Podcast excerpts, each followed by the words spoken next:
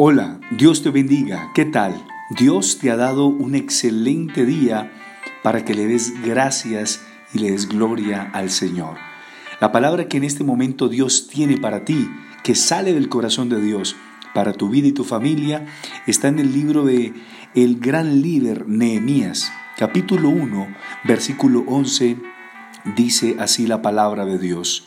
Te ruego, oh Jehová, esté ahora atento tu oído a la oración de tu siervo y a la oración de tus siervos, quienes desean reverenciar tu nombre. Concede ahora buen éxito a tu siervo y dale gracia delante de aquel varón, porque yo servía de copero al rey.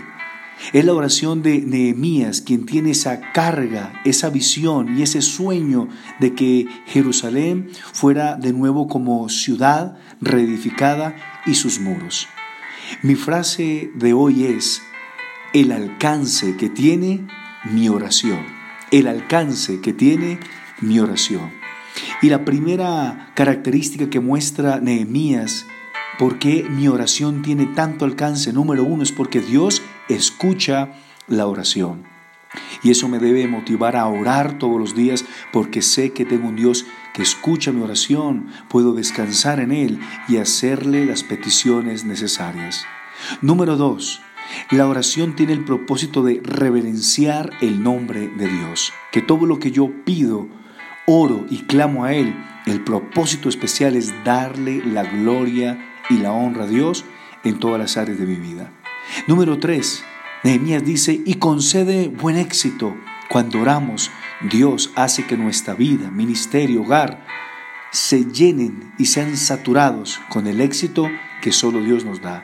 Y número 4. Y le dice, dame gracia Sabe, la oración es para decirle, Señor, dame gracia delante de personas importantes, delante de grandes hombres de Dios.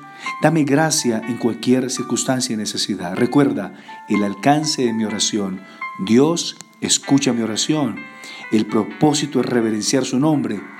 Lo maravilloso es que Dios nos da el éxito y sobre todo nos da la gracia para seguir adelante. Que tengas el mejor día de tu vida. Sigue orando y espera esa respuesta pronta de Dios. Dios te bendiga.